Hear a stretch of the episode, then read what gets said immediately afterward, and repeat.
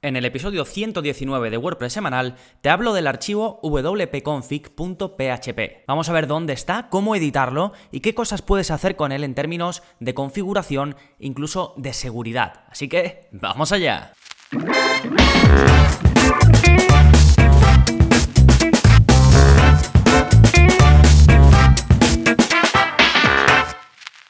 Hola, hola, soy Gonzalo de gonzalonavarro.es y bienvenidos a WordPress Semanal, el podcast en el que aprendes WordPress de principio a fin. Porque como siempre digo, no hay mayor satisfacción ni mejor inversión que la de crear y gestionar tu propia página web con WordPress. Y este es un episodio más dedicado no solo a la gestión, a la correcta gestión de tu web con WordPress, sino a conocer más a fondo las entrañas de este fantástico CMS. Y uno de sus archivos más importantes es del que vamos a hablar hoy. Dedico un programa entero a un archivo, así que imaginaos lo importante que puede llegar a ser. Ya dediqué un episodio entero, en este caso a una carpeta de WordPress que era la WP Content. Fue el episodio 81 del podcast, que os voy a dejar el enlace en las notas del programa. Y os gustó bastante, y no, no, estoy seguro si pregunté si queríais que hiciese, me parece que sí, si queríais que hiciese pues episodios dedicados a un solo archivo, así al estilo de ese, pero en cualquier caso sí que me contactasteis y, o me comentasteis diciéndome que, os gustó ese episodio. Así que hoy os voy a hablar de qué es el archivo wp-config.php, de dónde está, de cómo podéis editarlo, y luego dos cosas muy interesantes, qué podéis hacer con él, o gracias a él, a nivel de configuración, que aquí hay más cositas de, que, de las que podéis pensar,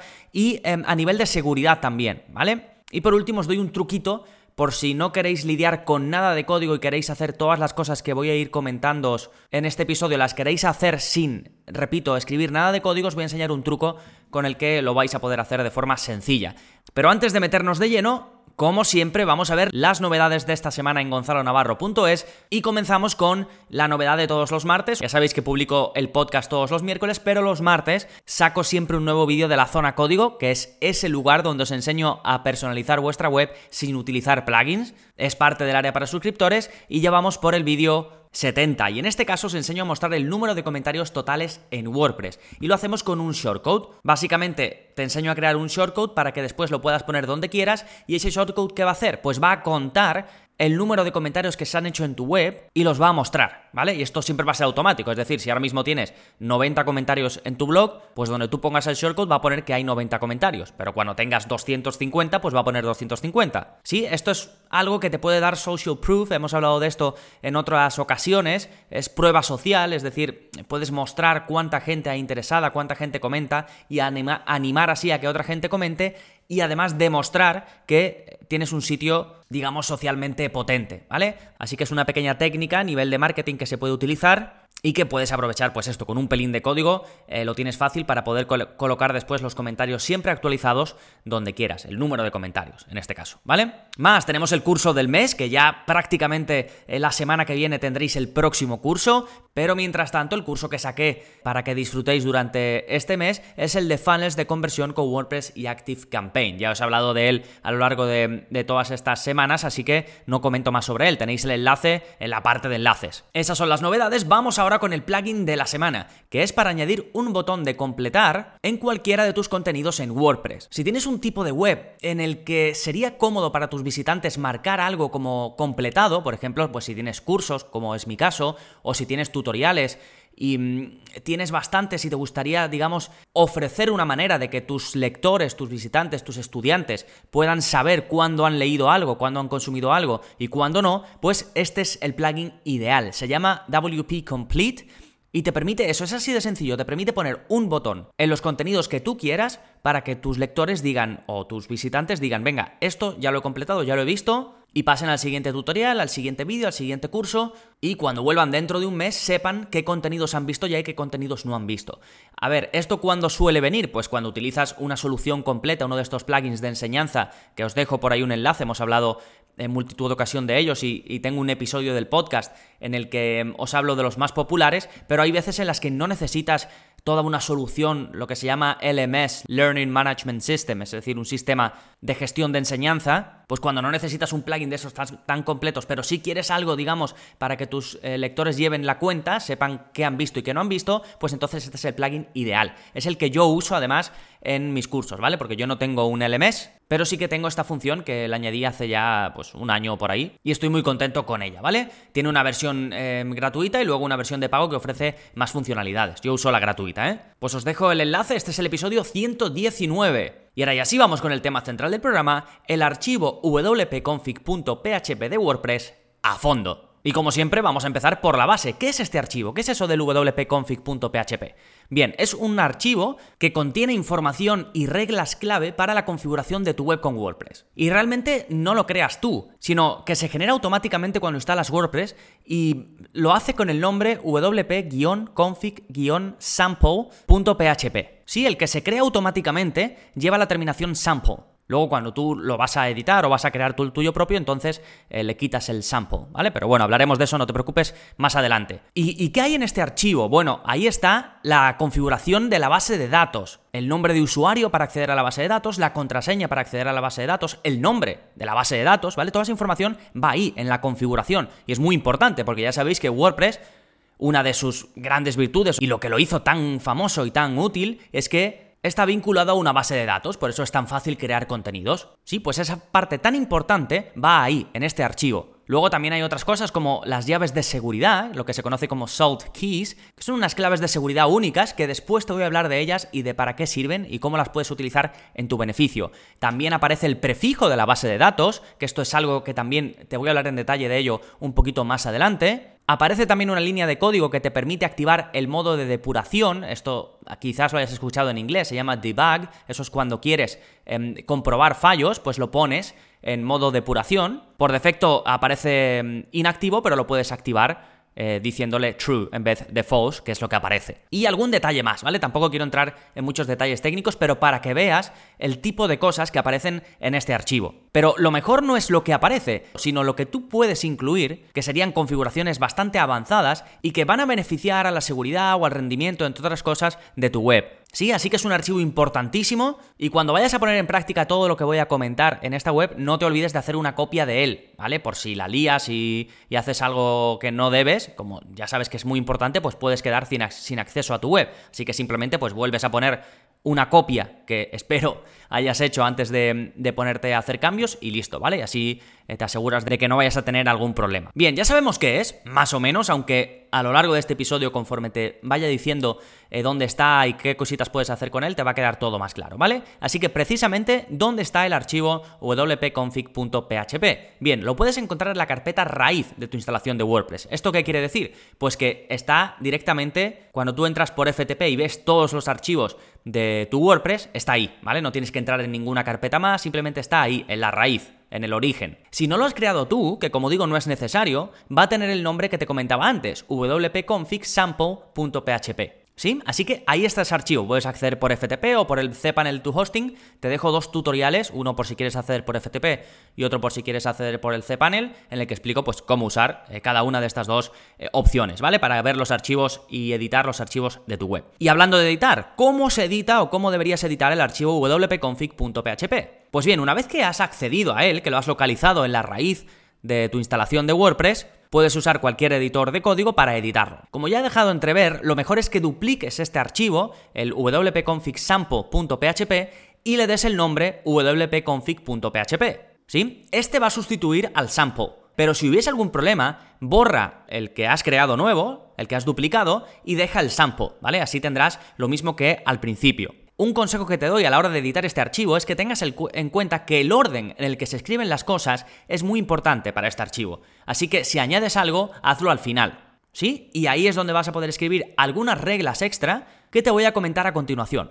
Por ejemplo, ¿qué podríamos hacer o qué podrías añadir a nivel de configuración en este archivo, en el wp-config? Pues como te comenté al principio, puedes activar el modo depuración, el modo debug, que simplemente cambias donde pone false, pones true. ¿Sí? Vas a ver una línea que pone define luego paréntesis y luego pone WordPress debug y pone false. Pues si tú pones true, esto puedes habilitar el modo depuración. ¿Y esto cuándo lo vas a hacer? Bueno, sobre todo cuando te lo pida tu hosting o cuando te lo pida eh, algún plugin, el soporte de algún plugin me refiero, esto teniendo en cuenta que tú no vayas a resolver los problemas tú mismo, si lo vas a hacer tú mismo, esto es una buena herramienta eh, para poder ver los errores. Pero básicamente es muy bueno que sepas que esto está ahí, que está esa opción ahí, porque cuando vas al soporte de, algún plugin, de algún hosting, de algún theme o de lo que sea, te pueden pedir que lo actives. Entonces es interesante, tú ya sabes que está ahí, como sabes cómo acceder, te lo he explicado, llegas, cambias false por true y lo tienes. ¿Qué más puedes hacer? Pues bien, puedes cambiar la configuración de las revisiones. Esto lo puedes hacer por, por rendimiento y por tener tu web más limpia. ¿Qué es esto de las revisiones? Pues esto no es nada más y nada menos que cada vez que entras en una página, en una entrada o en cualquier otro custom post type y le das a guardar, ya sea guardar como borrador o actualizar, cada vez que tú haces un cambio y actualizas, eso es una revisión.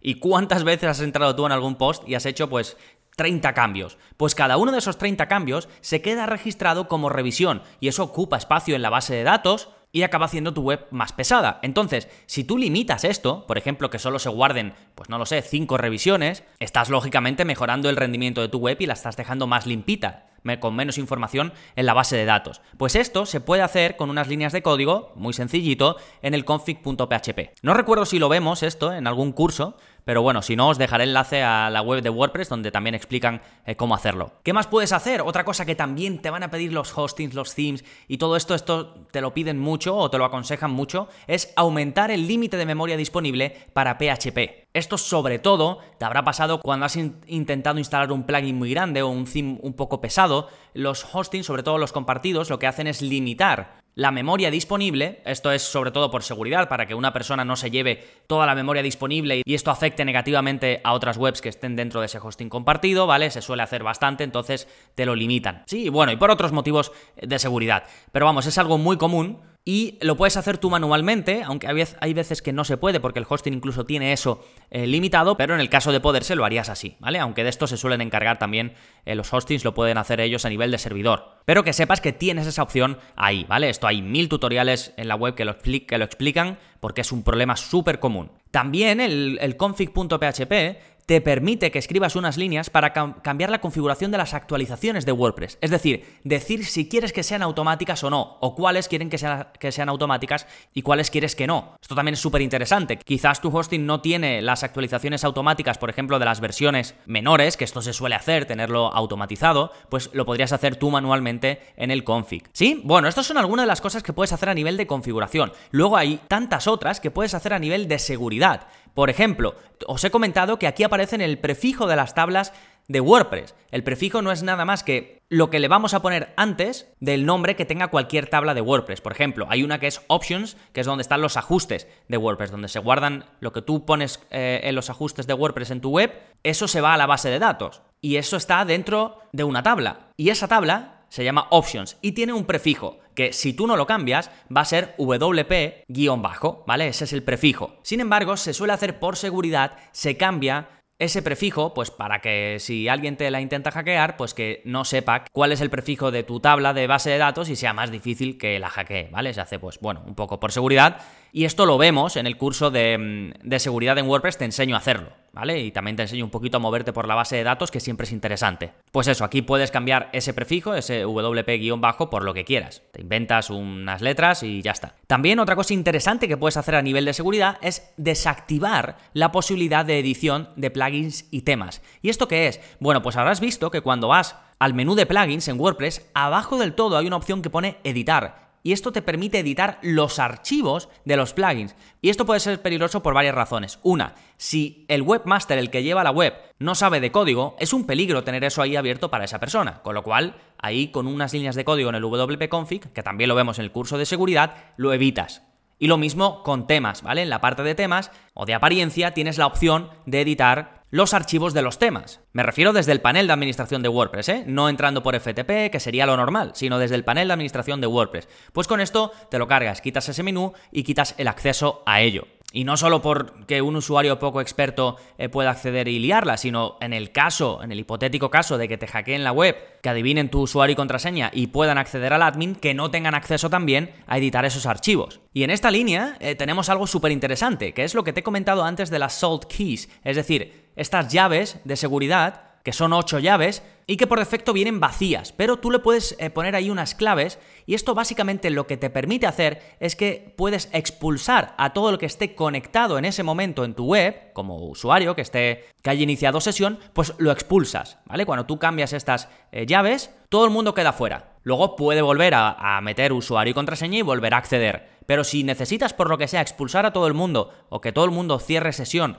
de inmediato, lo puedes hacer así. Así que es también algo, una herramienta bastante potente y a nivel de seguridad muy interesante. Eso lo vemos también, ¿eh? Todo lo que he comentado en la parte de seguridad lo vemos en el curso de seguridad en WordPress. Bien, ahora, ¿cómo puedes hacer tú todo esto sin escribir estas líneas de código de las que te he estado hablando y sin mancharte las manos, básicamente? Pues bien, puedes generar este archivo, generar tu propio wp-config.php con una herramienta que hemos visto en el curso de WordPress avanzado, que se llama Generate WordPress, y en el curso WordPress avanzado, pues vemos un montón de cosas avanzadas, como crear custom post types, cómo crear em, plantillas de página, taxonomías personalizadas, bueno, vemos un montón eh, de cosas, pero justo esto no lo vemos y es muy interesante, porque con esta misma eh, eh, web, en Generate WP, Generate WordPress, una de sus opciones es generar este archivo. Y si no conoces esta web, lo que te permite es hacer cosas avanzadas por código, pero marcando opciones. Entonces tú le dices, quiero crear mi propio WP config, le das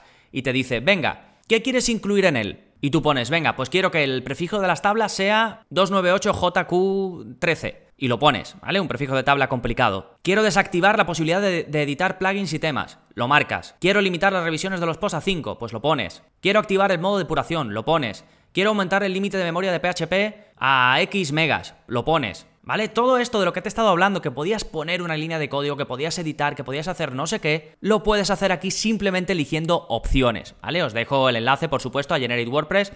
Es bastante sencillo, pero de todas formas os aconsejo que veáis el curso de WordPress avanzado porque os explico muy bien cómo funciona esta página y bueno, y os enseño pues mil cosas que podéis hacer tanto con esta web como otras cosas que simplemente hacemos directamente eh, por código. Sí, luego cuando lo tienes descargas el archivo y lo subes por FTP o por el administrador de archivos del cPanel, lo subes a la raíz de tu web. Eso sí, no te olvides de crear una copia de tu WP config original, ¿vale? Por si haces algo mal, por lo que sea, si algo pasa, que siempre tengas ahí esa copia de seguridad. ¿Sí? Yo creo que este episodio refleja bien la importancia, que es lo que quería, del archivo wp-config.php y de las opciones que se te abren si sabes utilizarlo. Sí, así que espero que aproveches estos recursos que te he comentado, que te dejo por ahí con un montón de enlaces. Te dejo un enlace al códex de WordPress donde te explica todo lo que puedes hacer en este archivo. Te dejo un enlace al curso de seguridad, otro a cómo usar un programa de FTP, también un tutorial que tengo que es bastante interesante sobre una guía de archivos y carpetas más importantes de WordPress. Ahí también menciono o hablo un poquito del WP Config. Como ya te he dicho también el episodio 81 del podcast, en el que hablo a fondo de la carpeta WP Content, que también es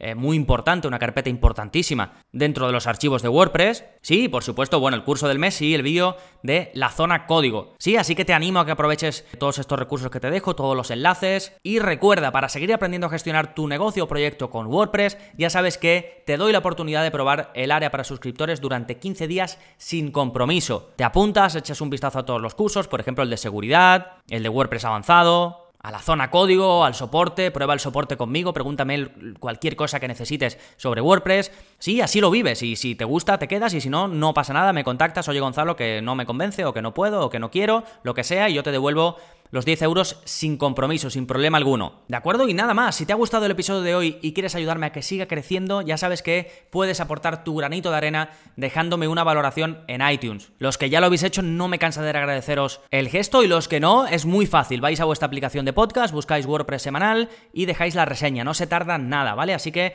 os animo a que lo hagáis y también os lo agradezco mucho. Los que me escribís, me comentáis, le dais a me gusta en otras plataformas como en iBox, como en Spotify, también muchas, muchas gracias. Nada más por este episodio, nos seguimos escuchando. Adiós.